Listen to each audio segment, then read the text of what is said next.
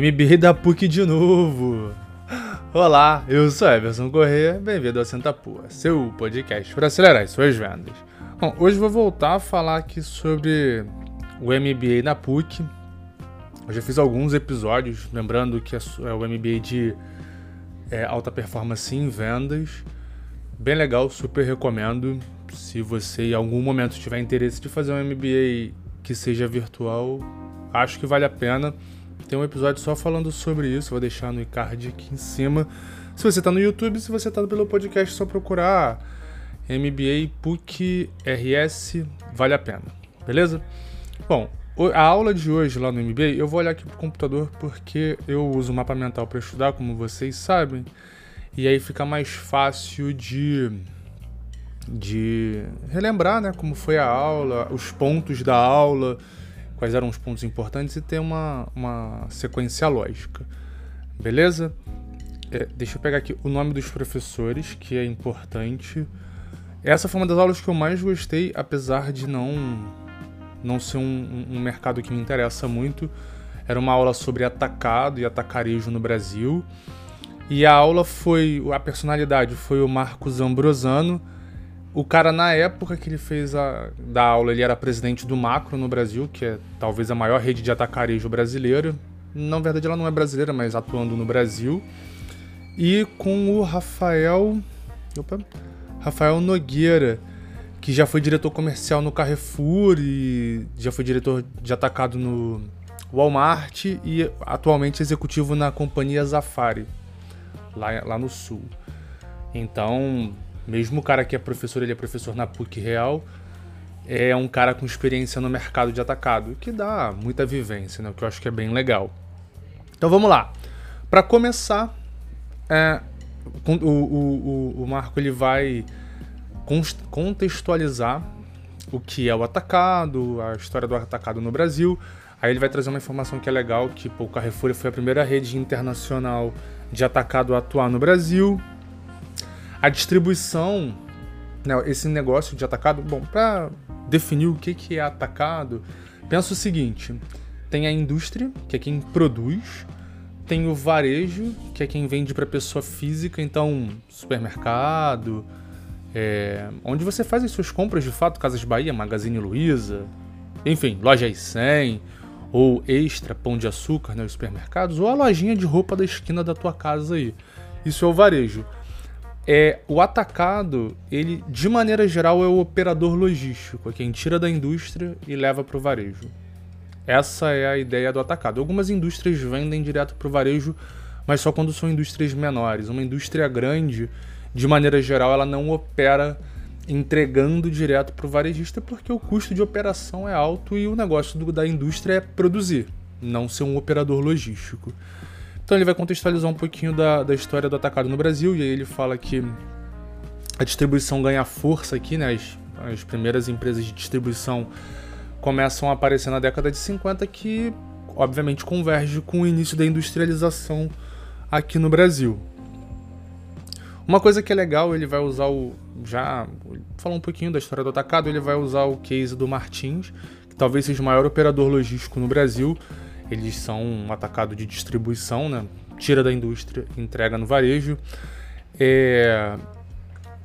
O Martins foi a primeira empresa a ter distribuição em vários estados no Brasil, o que é, se a gente pensa num país continental como é o nosso, é muito importante. Você conseguir tirar uma mercadoria do Rio de Janeiro e entregar no Nordeste ou no Norte pode ser um desafio, Pode não, é um desafio. E ter um operador que opera em várias regiões é um desafio ainda maior, sem contar que é muito caro. É, a demanda pode não fazer tanta diferença. E o Martins ele, ele opera bem nas cidades menores, o que é bem interessante. E uma coisa que é legal do Martins é que ele tem um relacionamento com o cliente, no caso, o, tanto o varejo quanto a indústria, muito especial, dando linha de atendimento exclusiva, é, eles têm exclusividade em alguns produtos ou de, de algumas indústrias.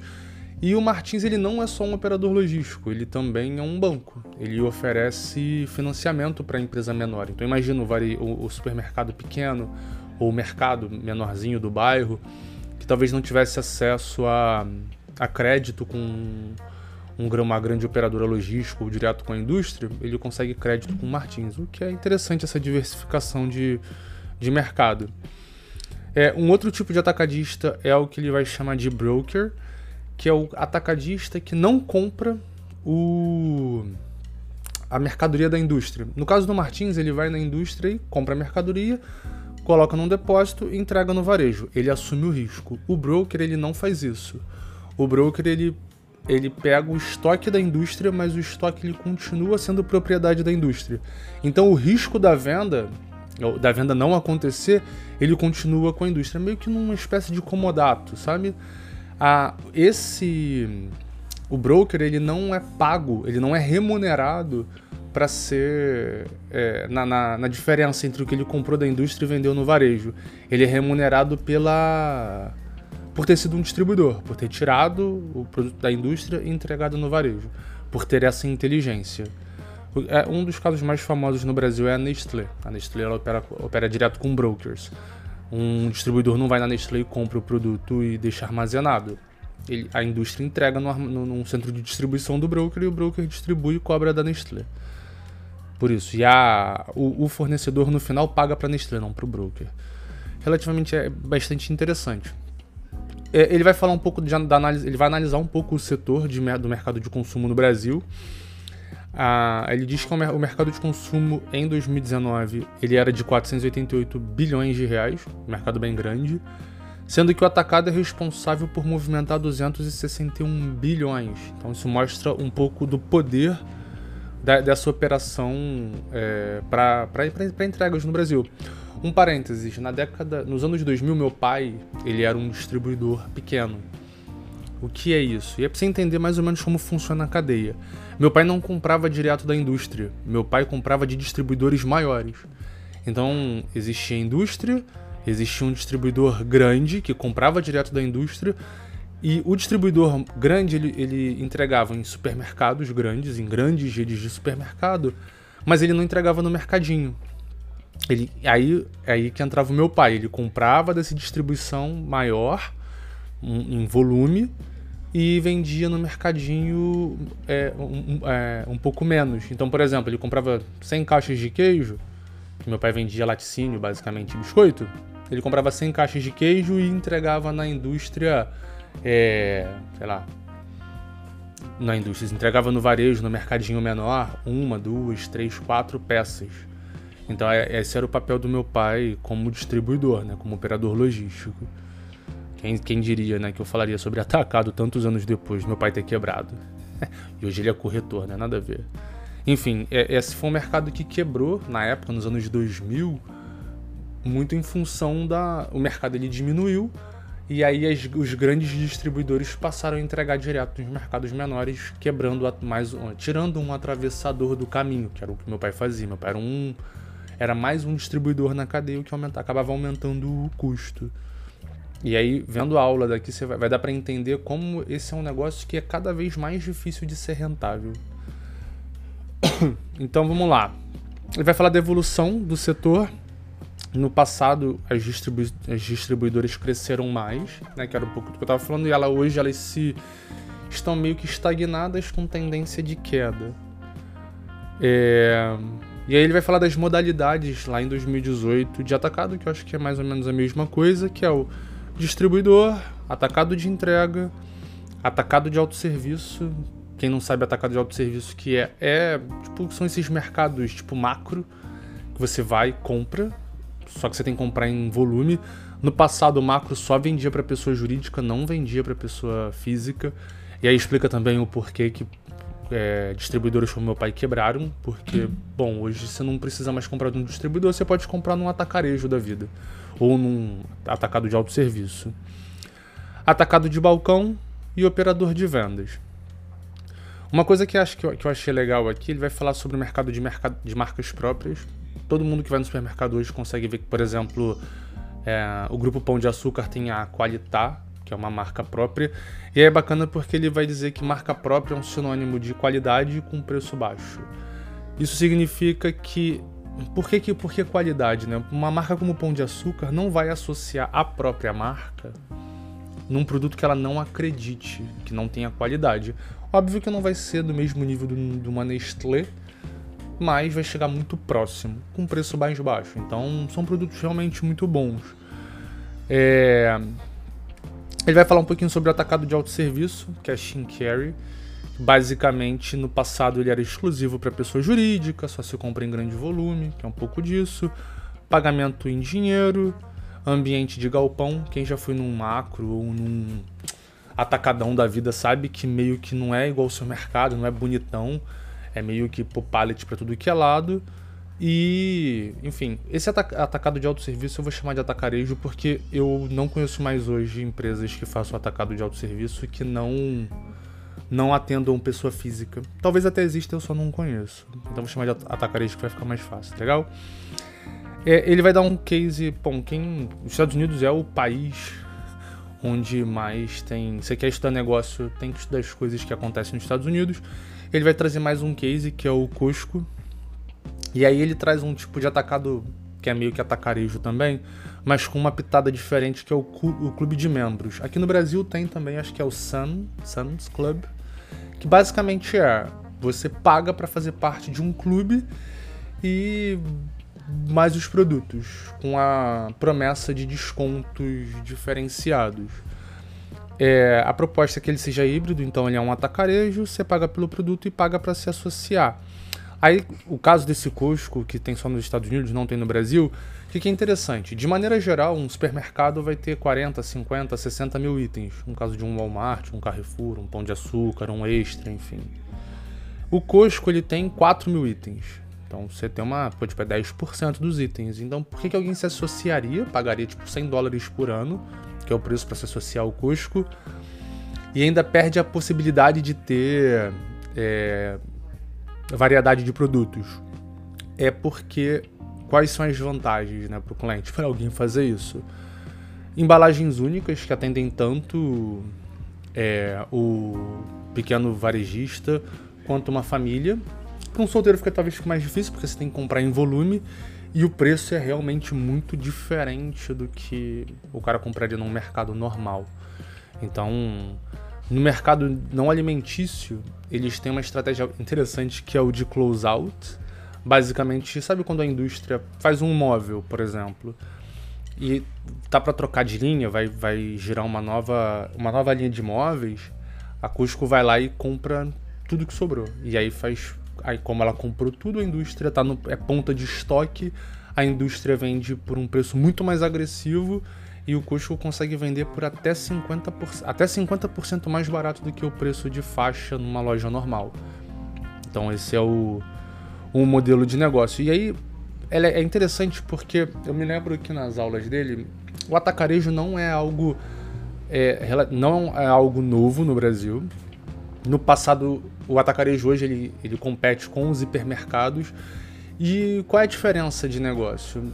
Se olhar passado e o que, eu quero o hipermercado no passado e que é o atacarejo hoje, a diferença é nenhuma.